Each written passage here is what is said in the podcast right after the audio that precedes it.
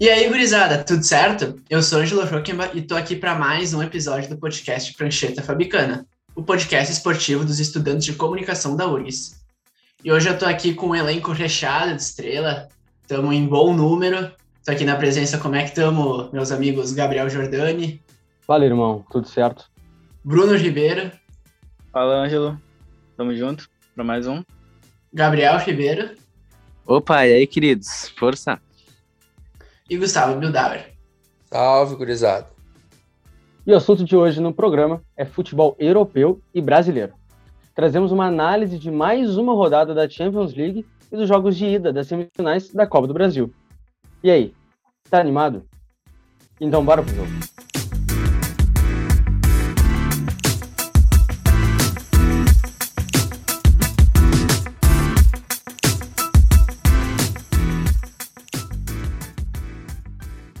E começando pelo velho continente, tivemos mais uma rodada cheia de jogos e emoção na terceira rodada da fase de grupos da Champions League.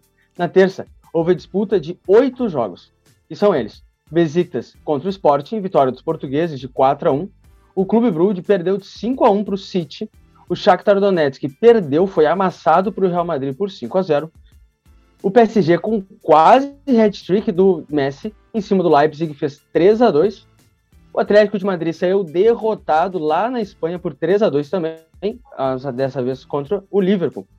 A Inter de Milão fez 3 a 1 no famoso xerife Tiraspol. O Ajax fez 4 a 0 no Dortmund, numa partidaça dos jogadores do time holandês. E por fim, o Porto numa vitória mínima de 1 a 0 contra o Milan. Dos jogos de terça-feira. Bruno, me diz o que mais te chamou a atenção? Bom, nos jogos de terça-feira, o jogo que mais me chamou a atenção foi o do Real Madrid por conta da enorme goleada que eles aplicaram diante do Shakhtar Donetsk, onde eu não esperava um, um tão bom rendimento do time, porque o Shakhtar sempre vem de cara as vitórias na Champions, querendo ou não. É sempre um time que implica dificuldade aos grandes adversários que, que encontra. E também o jogo do PSG, onde tivemos mais uma vez Messi decidindo. Eu achei curioso, né, no jogo do, do PSG, uma vitória apertada que poderia ter sido mais elástico se o Mbappé não perdesse o pênalti, ou se deixasse, né, o nosso ET Messi chutar o pênalti, teria, poderia ter um, pelo aproveitamento do Messi, ter conseguido o hat-trick, mas uma vitória importante, né, para o PSG sem o Neymar. E o Real Madrid dominou muito a partida, o Vini Malvadeza deu show, fez golaço com a tropa do robô, deu assistência. O segundo gol do, do Vini é uma pintura, sai uh, costurando dentro da grande área, faz um golaço, deu passe para o Rodrigo, mas o Benzema também eu acho que merece um destaque muito grande pela movimentação de bola. Ele faz um gol no finalzinho, mas o gol do Rodrigo, por exemplo, ele surge de um passe que o Benzema dá para o Vini Júnior e o Vini Júnior só larga para o Rodrigo empurrar para dentro do gol. Também vale o destaque para o que, na minha opinião, foi o melhor jogo da rodada: Atlético de Madrid 2, Liverpool 3. Um jogaço de bola. O Liverpool dominando completamente os primeiros minutos, abrindo 2 a 0 com menos de 15 minutos. O Atlético de Madrid conseguindo descontar logo de cara com o Griezmann e crescendo muito dentro da partida. Né? O Wanda Metropolitano implodiu e a torcida veio junto com o time. O Atlético de Madrid fez assim 20, 25 minutos, assim, que é o que a gente espera da equipe, o João Félix e o Griezmann se entendendo muito bem na frente, o Lemar, o que, que vem crescendo o Lemar nos últimos meses, né, se, se adaptou muito bem ao novo esquema proposto pelo Simeone, está jogando cada vez mais, assim como o Carrasco, o Trippier, enfim, foi um Liverpool que ficou muito acuado e viu o Atlético de Madrid empatar, esboçar uma reação, esboçar até a virada, né, Aí no segundo tempo o Griezmann acaba sendo vilão, ele tinha marcado dois gols, acaba sendo expulso. E mesmo assim, o Atlético de Madrid continua conseguindo segurar, conseguindo travar o Liverpool, um jogo equilibrado, mas que no fim foi decidido por um pênalti bem infantil cometido pelo, pelo Hermoso. Mas enfim, o Liverpool consegue uma, vi uma vitória suada, mas uma, uma derrota que custa caro para o Atlético, porque agora tá, tá muito embolado o grupo, tem o Porto empatado em número de pontos, os dois têm quatro pontos mas uma vitória que a gente olha para o Atlético e diz: olha, uh, deu para ver que esse time pode atingir o teto, né? Porque a grande pressão para o Atlético nesse início de temporada é que os desempenhos sejam melhores. E se não veio a vitória, pelo menos o desempenho na maior parte do tempo foi muito bom do Atlético. E também destacar o Salah, né? O Salah com, com os dois gols anotados na partida se tornou o maior artilheiro do Liverpool em, em Champions League, o que não é pouca coisa, né? O Liverpool seis vezes campeão de Champions e também se tornou o primeiro jogador da história do Liverpool a marcar em nove jogos consecutivos. O egípcio está, na minha visão, é disparado o melhor jogador da, da atual temporada na Europa. Uh, mais um jogo surpreendente é a goleada do Ajax em cima do Borussia Dortmund, né? Uh, uma grande atuação do, do Anthony, brasileiro. Infelizmente, a briga na seleção brasileira fica meio complicada agora com o surgimento do Rafinha muito bem na seleção. E outro grande jogador que vem atuando muito bem é o Haller, uh, atual artilheiro da Champions, né? Foi muito mal no Ham, mas apareceu muito bem no Ajax, está se encontrando no futebol. Uh, outra coisa que merece um enfoque nesse jogo é o Haaland ter passado em branco, né? Uma coisa rara que não vem acontecendo muito nos últimos tempos e a defesa do Ajax conseguiu uh, anular o, o, norueguês. Eu acho que foi uma, esse jogo, esse jogo que o Gustavo comentou do Ajax contra o, o Borussia foi uma junção de era o dia dos jogadores do Ajax e não era o dia para o time da Alemanha, porque os dois times vinham numa crescente muito boa. Até já comentei em outros programas exatamente sobre, o, sobre as outras rodadas da Champions, como vinham bem as duas equipes. O Haaland, como bem comentou o Gustavo, não apareceu, infelizmente. Ele aparece jogo sim, jogo também. Tem mais gol do que jogo. Mas, uh, mas eu gosto de ver o Ajax jogando. Eu comento, posso comentar de novo, que nem eu já comentei outros programas a crescente e, a, e, a, e eles mantiveram o bom futebol, não só no campeonato nacional, como também na Champions. E é um, um time que, para mim, não é o, um dos principais e, e, é um que eu gosto muito de assistir jogar. É um time que eu espero que ele consiga chegar mais na frente, vai se classificar, eu não tenho dúvidas disso. E eu acho que vai ser, vai ser muito legal ver esse time contra os grandes favoritos.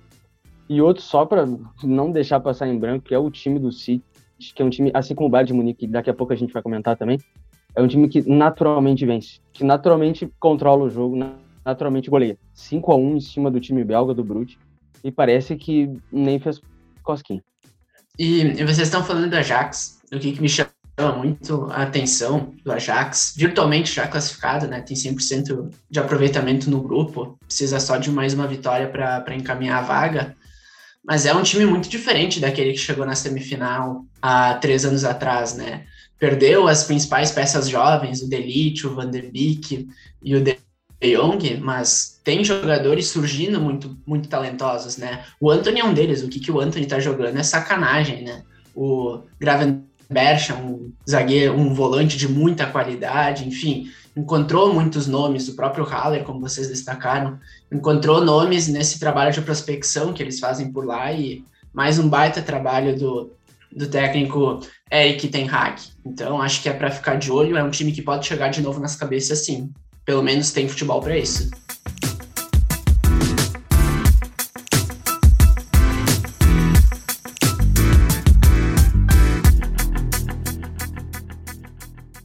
Já na quarta, outros oito jogos foram realizados.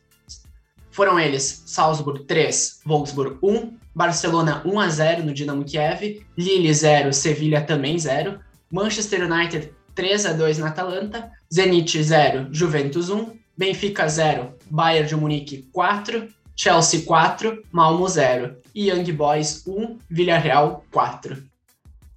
E me diz tu, Gabriel Ribeiro, o que, que tu achou? Qual foi o teu principal destaque da rodada de quarta? Eu acho que o jogo mais visto e mais empolgante, até pela provocação que houve antes do jogo, foi Atalanta e Manchester. O técnico da Atalanta fazendo a provocação, dizendo para perguntarem para o Cristiano Ronaldo como tinha sido jogar contra a Atalanta a temporada passada. E aí o Papai Cris chamou a responsabilidade depois de sair perdendo de 2 a 0 para Atalanta num jogo lá e cá, conseguiu fazer o gol do jeito que ele gosta, com a impulsão, com o oportunismo que ele tem. Mas, apesar do grande meme né, do, do Solskjaer, agradecendo o Cristiano Ronaldo por mais uma semana de trabalho, eu acho que quem ele deveria agradecer mesmo é o Bruno Fernandes. Porque o que jogou esse grande parça de Edenilson, o Bruno Fernandes dominou o meio-campo, entregou bola para tudo que é canto, pifou o Rashford. O Rashford teve quatro grandes chances perdidas dentro do campo. dentro do jogo.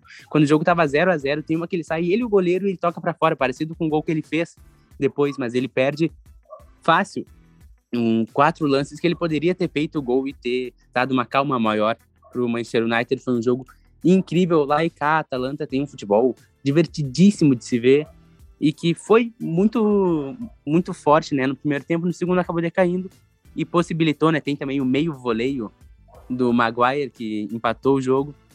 É um jogo muito emocionante. Outro destaque que eu daria ainda dentro da quarta-feira é o jogo do Chelsea pelo brasileiro brasileiro, não brasileiro, Jorginho, né, italiano, que jogou demais para mim, chamou muito a responsabilidade dentro da goleada, uma goleada já esperada, mas mostrando que o Chelsea vem como campeão com uma base de time ainda muito firme, muito sólida. Juntamente, concordando com tudo que o Gabriel Ribeiro disse brilhantemente, uh, o jogo do Manchester e do Atalanta. Uh, se vocês forem pensar também por outro lado, o Chris também veio, eu acredito que na mente dele, conhecendo um pouco da personalidade dele que ele já mostrou, ele veio motivado também por causa que o Messi já tinha decidido no dia anterior. Ainda mais o contexto do técnico provocando ele, então tipo ele queria muito. Não foi uma das partidas mais brilhantes dele, mas ele decidiu de novo. Então, o homem é muito brabo. E um destaque que eu não sei se é um, é um, não sei se é um destaque positivo ou negativo, foi o Barcelona. O Barcelona sofrendo para ganhar do Dinamo de Kiev, o simples Dinamo de Kiev. O Barcelona está passando por uma reformulação, reformulação, que eu acredito que em breve o, o time da, do RS, chamado Grêmio, infelizmente vai ter que passar e já está passando do, durante esse ano. A famosa reformulação de grupo e, e o Barça está sofrendo com isso, como vocês podem ver, no Campeonato Espanhol também, e tanto na Champions. Então acredito que o Barça ainda vai sofrer muito essa temporada e não sei se vai muito longe nessa Champions, não. Gostaria de destacar também o grande trabalho que vem fazendo Nagelsmann, né? Uh, parece que ele elevou o, time, o nível do time bávaro. Quatro gols em 12 minutos não é por acaso, né? Coisa de maluco. O trabalho do, desse jovem treinador até agora é muito bom. E outra coisa é que o Jorge Jesus tá, tá de sacanagem, né? Falar que é fácil marcar o Lewandowski, pelo amor de Deus, né? Mereceu essa derrota. Tava torcendo muito pro Bayern. Ainda, ainda mais que eu fiz uma betezinha e entrou. Outra coisa que, mais uma corneta, é em relação ao Solskjaer, né? Que agora ele viu que não pode tirar o Cristiano Ronaldo. Ali no final do jogo não tem como dar ele como morto, ele sempre crava o golzinho dele. E só para comentar, né, com o que falou o Gustavo, o Jorge Jesus pode ter mandado todo o time dele marcar o Lewandowski. Não mandou marcar o Sané. Sané deixou dois gols e ainda pifou. Deu uma assistência. Foi uma partida de luxo. Pegando um pouco de gancho do que o, Gabriel Ribeiro terminou falando do Bayern, do, dos guris falando do Bayern do Benfica. Cara, inacreditável. São três jogos e são 12 gols. É uma média espetacular. Assim. Eu, eu não sei se eu, se eu coloco tanta culpa em cima do Jorge Jesus ter falado asneira, porque sim, foi muita besteira ter falado que é fácil marcar o, um dos principais centroavantes do mundo, do futebol de, das últimas décadas. Mas, cara, assim como eu tinha dito lá no, no, outro quadro, que eles chegam e ganham com uma naturalidade que nem o City, é inacreditável, sabe? É, é, tu tem que apostar em gols, porque se tu for apostar em vitória do Bayern, tu, tu ganha centavos de diferença. Então, assim, é um Bayern que, porra, eu não vejo perder. É um time que eu não vejo perder. É muito difícil. Eles perderam agora há uma, duas semanas atrás. Mas sem ser essa derrota, porra, cara. Tem que abrir o calendário e passar as páginas para encontrar. É absurdo o que eles fazem. Troca treinador e continua absurdo e absurdo. É um destaque engraçado que eu, que eu encontrei pelo Twitter é que o, tweet, o Twitter da conta oficial do Bayern de Munique brasileira, quando foi comentar o gol contra do Cebolinha, escreveu Cebolinha, gol contra. Então, assim, ó, parabéns ao estagiário, nota dessa. É, um comentário que eu queria fazer agora, partindo, voltando para Barcelona.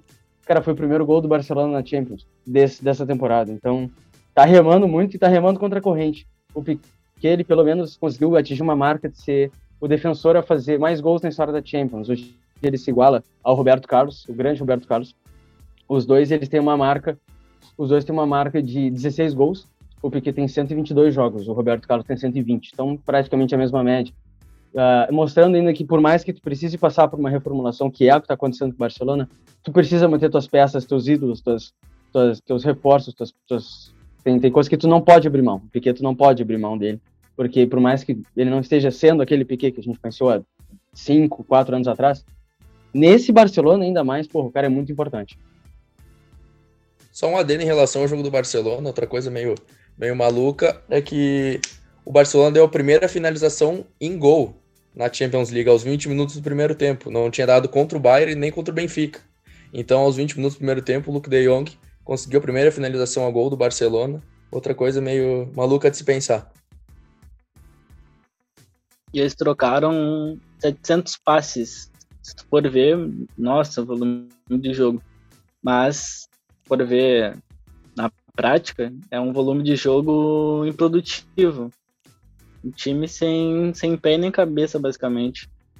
Só, só fazendo um, um apanhado geral do que foi a rodada, uh, tem me chamado a atenção, e principalmente nessa rodada, mas nessa Champions, de uma forma geral, a quantidade de jogos, uh, tiroteio total, né? Um, jogos de trocação, uh, muitos gols, muitas oportunidades. Por exemplo, só chutando baixo, pensando nessa, nessa rodada, Atlético de Madrid e Liverpool foi um jogo trocação. Uh, Benfica e, e Bayern foi um jogo trocação em que o Benfica poderia ter saído a qualquer momento à frente do placar, apesar do Bayern ter jogado mais. Uh, tu tem também Young Boys e Villarreal, foi um jogo do primeiro ao último minuto, tiroteio completo, né? E, e, eu penso nisso, e é uma tendência que, que se percebe no futebol europeu de alto nível, né? Inclusive, durante a Eurocopa, o Roberto Martins, técnico da Bélgica, ele deu uma entrevista que, que eu me lembro e que eu achei muito interessante para o país, para o jornal da, da Espanha, em que ele fala que é que cada vez mais ele detecta que as equipes da elite elas optam por ter um ataque mais reforçado, por investir mais os seus recursos no ataque e daqui a pouco sofrer um pouco mais defensivamente, mas ter o retorno ofensivo, né? Então é uma coisa interessante para a gente ficar de olho, para a gente ir notando nessa Champions, que parece ser, ser o caminho pelo qual as grandes equipes do planeta estão passando, né?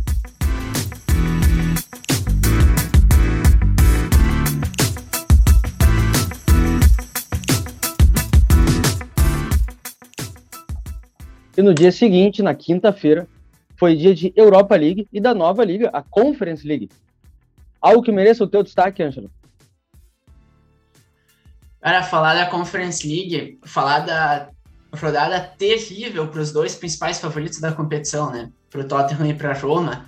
A Roma visitou o Bodo da Noruega, levou um sonoro 6 a 1 assim, um negócio inacreditável. O José Mourinho volta da Noruega com o rabo entre as pernas. Foi sim com o time reserva, mas injustificável, né? Levou seis gols, assim. Lembrou bastante o na temporada passada quando chegaram nas semifinais da Champions League também levaram uma goleada, mas para o Manchester United, né? Totalmente mais justificável. Uh, e o Tottenham também. O Tottenham foi até a Holanda jogar contra o Vitesse, perdeu por 1 a 0 Tá assim, em uma situação. Hoje, o Tottenham não ia se classificar para a segunda fase, né? Porque tá em terceiro no grupo, com quatro pontos. O Vitesse tem seis e o Rennes tem sete. Mas o Tottenham tem todas as condições do planeta de se classificar, vai pegar os dois principais adversários em casa ainda na segunda, no segundo turno, mas é uma situação um pouco, um pouco chata, né? Porque o Tottenham parece que tá na, na Conference League meio que de meio que sem querer, né? Parece, não faz muita força para jogar, mas assim, pior do que jogar a Conference League é ser eliminado na fase de grupos, né? Então tem que abrir o olho aí e a Conference League, ela tem ainda um nível um pouco abaixo, mas na segunda fase, quando entrarem algumas equipes eliminadas da Europa League, acho que a tendência é de se tornar um campeonato um pouco mais vistoso. Por enquanto, se vê alguns jogos meio bizarros, mas, mas divertidos também, por um lado. José Mourinho, hoje técnico da Roma, completou alguns jogos atrás a sua marca de mil jogos na carreira. Hoje ele tem mil e oito. Foi a primeira vez na carreira que ele tomou mais de seis gols. Seis gols. Foi a primeira vez na carreira que ele sofreu seis gols numa única partida. Então, porra, além de ser injustificável pela zebra, porra, o histórico dele não permitia que isso fosse acontecer. E, também destacar que não foi na quinta, foi na quarta, um jogo antecipado. Uh, Spartak de Moscou 3, Leicester 4, assim, um jogo muito divertido de se assistir, mas o grande destaque vai para o atacante zambiana, para o Patson Daka, que marcou os quatro gols da vitória do Leicester, um cara que veio também do grupo RB, né, o trabalho de prospecção do RB, da, do grupo Red Bull, sempre, sempre para a gente prestar bastante atenção. Então, um baita jogo de se assistir, quatro gols, não é todo dia que a gente vê o mesmo jogador marcando, né?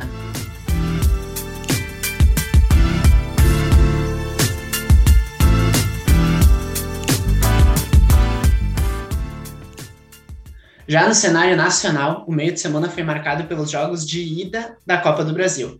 Em Curitiba, o Atlético recebeu o Flamengo, em jogo que terminou 2 a 2 Foi bom o jogo na Arena da Baixada, Gabriel Ribeiro? Foi um jogo muito bom, né? Decidido na finaleira com aquele pênalti duvidoso, né? Foi em off, inclusive, foi, um, foi um, a, a pauta antes de começar a gravação do programa.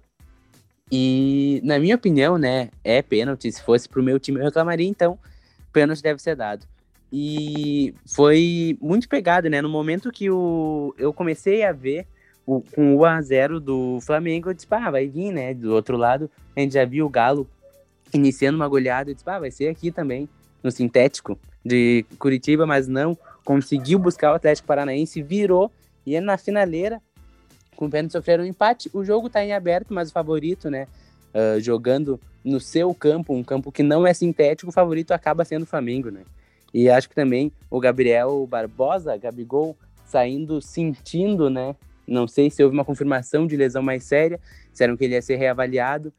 É um perigo, né? É, deve ser observado pelos torcedores flamenguistas. O Flamengo chegou mais, um, mais uma temporada em todas as competições. Ele está vivo, vivíssimo na Copa do Brasil, com grande chance de ir para a final. Está na final da Libertadores e disputando o título brasileiro. Por mais que seja difícil imaginar que o Flamengo consiga tirar a diferença do Atlético. Mas, se eu não me engano, o Flamengo tem um ou dois jogos a menos, então também está na briga do, do Campeonato Brasileiro. E também um destaque, não sei se positivo. Não, não é positivo, mas é uma coisa que aconteceu no, no intervalo do jogo. Foi a invasão do, de campo do, de um torcedor que driblou os seguranças e fez basicamente a festa da torcida no intervalo da partida. Vale o destaque para o jogo que o Atlético Paranense fez, né? Enfrentando uma equipe superior e que por muito pouco, como falou o Gabriel, não, não saiu com a, com a vitória, né? Não não saiu podendo decidir fora de casa com alguma vantagem, né? E assim, e muitas vezes passa batido porque a gente não acompanha muito pela TV, porque não passa, mas o trabalho lá no Atlético Paranaense é bem bacana, né? Um time copeiro, vai melhor nas Copas do que propriamente no Campeonato Brasileiro, chega nas cabeças, tanto é que mais uma vez vai decidir a final da Sul-Americana. Uh, nos, nos últimos tempos já ganhou a Sul-Americana em 2018, campeão na Copa do Brasil em 2019 e perde nomes, perde nomes, vende muito bem para a Europa e consegue consegue revelar outros tantos jogadores, né? O, pô, lateral esquerdo Abner, do Atlético Paranaense, é um cara para a gente ficar muito de olho, joga muita bola, tem muitos caras ali bem interessantes no time, e sempre o Nicão, né? Porque a grande verdade é que o Nicão chega em jogo grande, o cara se transforma, joga muito. E ontem fez mais uma boa partida, enfim. Atlético Paranaense tem um trabalho bem sólido aí. E eu acho que vale, né, o, o destaque por parte do Atlético Paranaense, principalmente, né, para o Abner Vinícius. O Léo Stadini também foi muito bem, uh, dominando o meio campo, um primeiro volante que eu gosto muito. E por parte do Flamengo, acho que o principal destaque que eu faria, que eu acho que é uma discussão que tem que estar tá muito viva no Flamengo, é a titularidade do Gabigol, porque o Pedro entra com oito toques na bola, ele já faz um gol, o Gabigol em 80, 70 e alguns minutos que ele fica em campo, ele dá dois chutes a gol, um chute só que chega na meta, e o Pedro em menos tempo, e também foi assim quando enfrentou o Grêmio na Copa do Brasil, é, vem sendo consequentemente o Pedro um centroavante mais participativo, se não tão crucial, tão letal, mais participativo pelo menos no jogo do Flamengo. Outra coisa é falar pro Renato Kaiser baixar a bola dele. Aos 25 do segundo tempo, falar que o papai tá aqui contra o Flamengo, Eu acho que ele não é um atacante que tem toda essa moral. E também teve toda essa polêmica em relação ao pênalti. Eu marcaria, para mim, pênalti claro. E acho muito difícil eles bancarem o Gabigol. Não sei se alguém da diretoria ou o próprio Renato ia ter culhão para fazer isso. Ainda mais porque, para mim, o Gabigol é o dono do time, né? Manda e desmanda no, no Flamengo. Um fato para se ressaltar do Atlético é que ele joga na formação 3-4-3 uma formação que às vezes é visto por muitos como uma, uma formação retranqueira. Muito pelo contrário. Não que seja retranqueiro, mas é um time que joga reativo, mas joga num contra-ataque muito letal e muito veloz. Principalmente quando se joga em casa, quando ele joga em casa, né, no gramado sintético. Onde favorece muito esse estilo de jogo de jogar no contra-ataque em velocidade. Com os pontas, o Nicão e o Teres, que é, que é um, um bom jogador também, que vem desenvolvendo um bom trabalho no Atlético com seus alas, né? Mas sim abre. Para mim, só agora a gente vai ter que ficar de olho no novo trabalho do Valentim, porque por mais que seja um trabalho novo, é um técnico para mim não é um técnico para disputar grandes competições como é a sul-americana pro, pro, pro Atlético, a realidade do Atlético Paranaense, porque o Valentim para mim é um cara que vai vai brigar para o time não ser rebaixado, até porque antes ele estava no Cuiabá, né? Independente dos motivos por qual ele tenha sido demitido, para mim é o tamanho dele hoje, do trabalho dele. É, e, sim, ele não tem uma grande passagem por clube nenhum. Quando ele passou pelo Palmeiras, ele não teve. Foi pior do que foi. foi quando ele passou pelo Palmeiras, também não teve uma boa passagem. Teve um início bom, mas depois caiu até onde a gente se encontra hoje. Ele até estava fazendo um bom trabalho no Cuiabá. Mas a nível de um time que tenta se manter na primeira divisão. Eu acho que nem chegou a disputar a primeira divisão, chegou no, no início, no início do, da temporada só, ele chegou a disputar o, o Brasileirão. Então, assim, é um cara que eu não boto fé, fico de olho, assim, então... Até por isso que, para mim, hoje o Bragantino é muito mais favorito na Sul-Americana, que outra hora a gente vai falar sobre isso. Mas, sobre o Atlético, para mim, é ficar de olho no Valentim e torcer para não ser um desastre como eu estou esperando.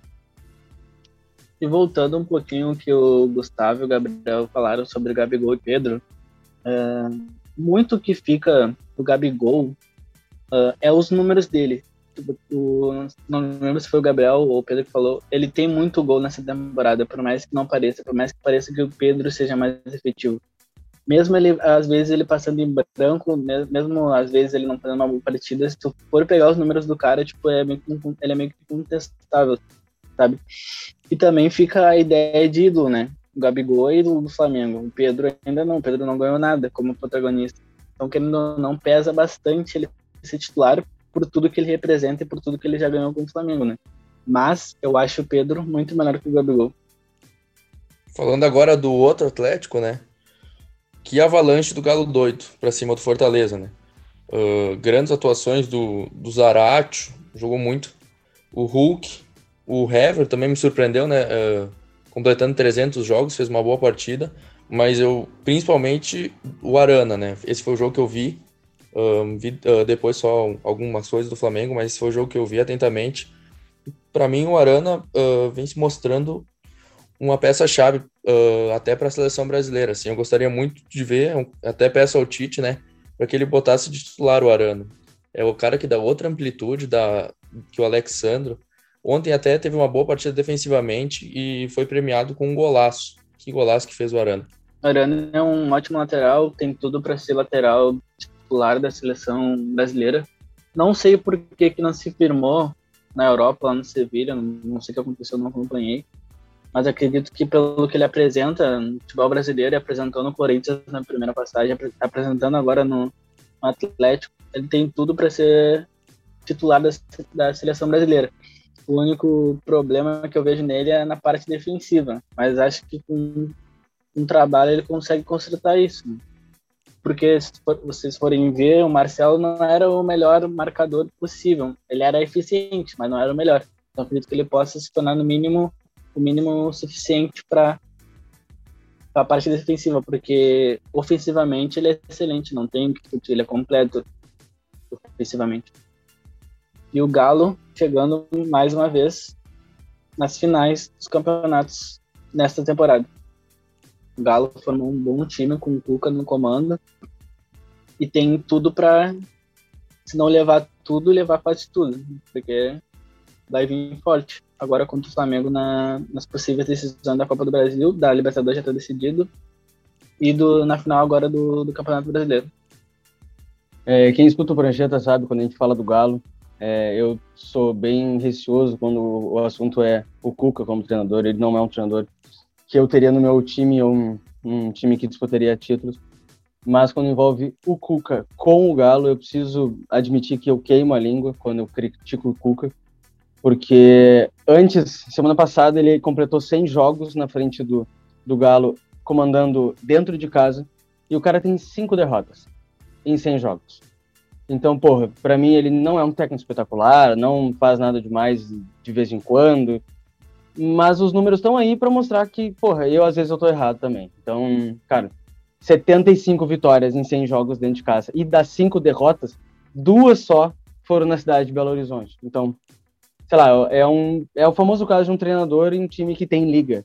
E às vezes um quando um tá sem o outro, simplesmente não existe trabalho, não, não, não dá certo nada por mais que tenha um clube competitivo, tenha um time, tenha um, o treinador esteja bem, tenha propostas boas. Às vezes o Galo não joga bem, às vezes o Cuca não, não, não dá bem em outros clubes. Então, assim, sei lá, é, para mim é um, é um pouco do, de suco de futebol, sabe? Assim, um cara que no Santos, para mim, não era um grande técnico e foi, e foi finalista da Libertadores, mesmo não sendo favorito, na minha opinião, mas foi finalista da Libertadores. Então, eu acho que, porra, tem que assumir que esse cara, com o Galo, pelo amor de Deus, é histórico. Se não for maior, porque eu não conheço a história do Galo, pô, se não for maior, é top 3 no mínimo treinadores da história do clube. E, e falando, falando do jogo, eu acho que a partida de ontem do, do Atlético, então, foi o teto do time, né? Acho que só dá para comparar com os 3 a 0 em cima do River e olhe lá, porque foi um jogo absurdo Atlético Mineiro. Atlético Mineiro entrou desde o primeiro minuto empurrado pela massa, uh, pela massa atleticana, uh, disposto a encerrar a eliminatória já no primeiro tempo, né? Fez 3 a 0 queria mais, e ligado, ligadeira, pô, o time incorporou o que o Cuca queria, e me, olha, foi quatro, poderia ter sido cinco, foi um troço de maluco que o Atlético Mineiro jogou ontem, e não foi para cima de qualquer um. Foi para cima do Fortaleza. O Fortaleza, que é um dos destaques do Brasileirão, chegou merecidamente eliminando São Paulo nas quartas de final. E o Fortaleza concentrado, fazendo talvez o jogo mais importante da sua história, né? E o Atlético Mineiro não quis nem saber, atropelou e olha. E acabou a classificação. Acabou a classificatória, né? O Atlético Mineiro já está na final com todos os méritos possíveis pro, pro time, hein? E agora no Prancheta, chegou a hora dos destaques da semana.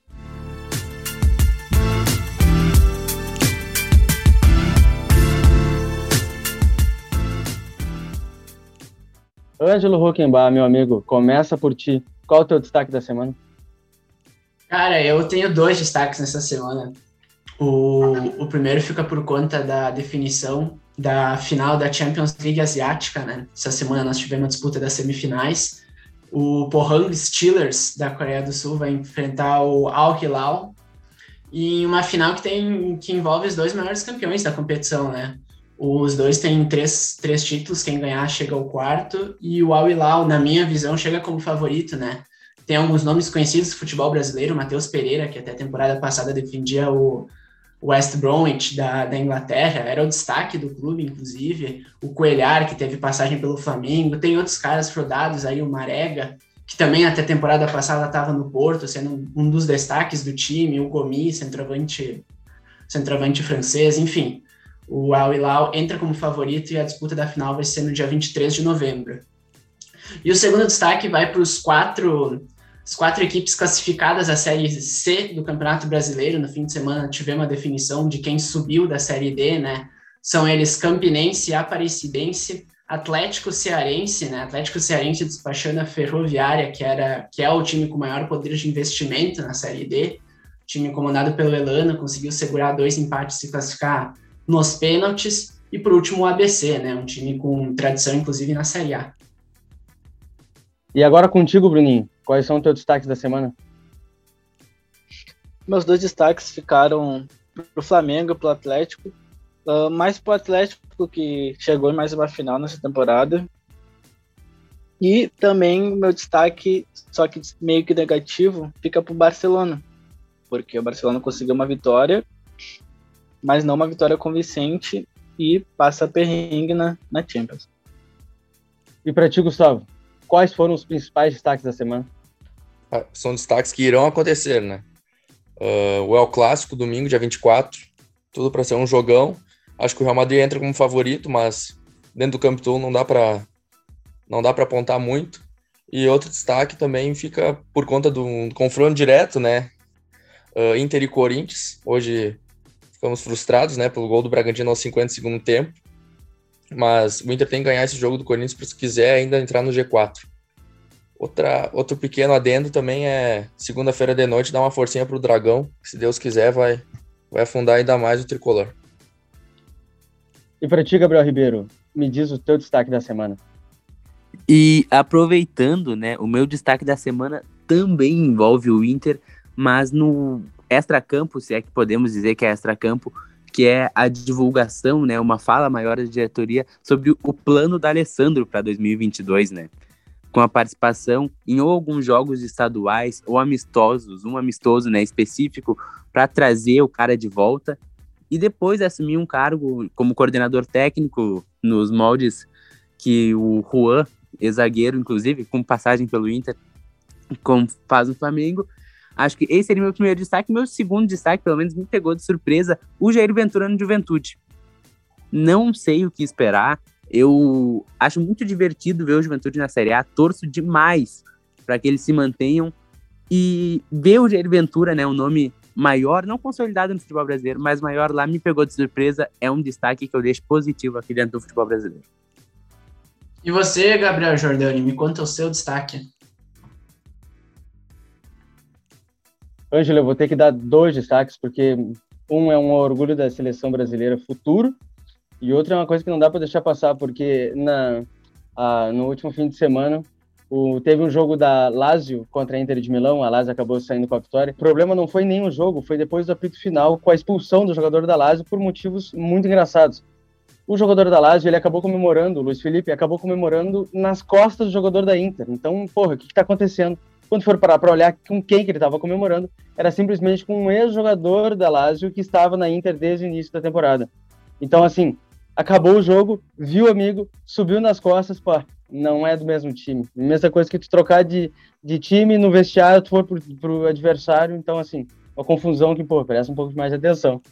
E outra que é um orgulho para a seleção brasileira, porque dá muita expectativa. O Rodrigo ele foi o único brasileiro dos 20 finalistas selecionados para o prêmio do Golden Boy de 2021.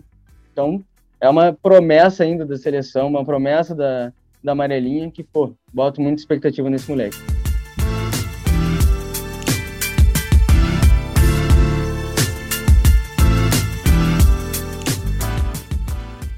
Então é isso, pessoal. O juiz já olhou no reloginho, acabaram os minutos de acréscimo, final de jogo, final de mais um episódio do podcast do Prancheta Fabicana. Agradeço demais a ti que acompanhou até aqui e peço para ti também nos acompanhar e criar uma discussão lá nas nossas redes sociais. Acompanha lá no arroba Prancheta Fabicana no Instagram ou arroba Prancheta Fabico no Twitter, tudo junto. Me despeço dos meus companheiros de hoje. Valeu, Gabriel Ribeiro. Valeuzão, prazer é sempre nosso. Obrigado pela companhia, Bruninho. Tamo junto, mais uma vez. Falou, galerinha. Valeu, Gustavo Bildauer. Valeu, gurizada, sempre um prazer. Abração, Gabriel Jordani. Abração, Ângelo. Valeu, gurizada. Até a próxima. Eu sou Ângelo Felkima e, como diria Gerd Wenzel, tchau, tchau!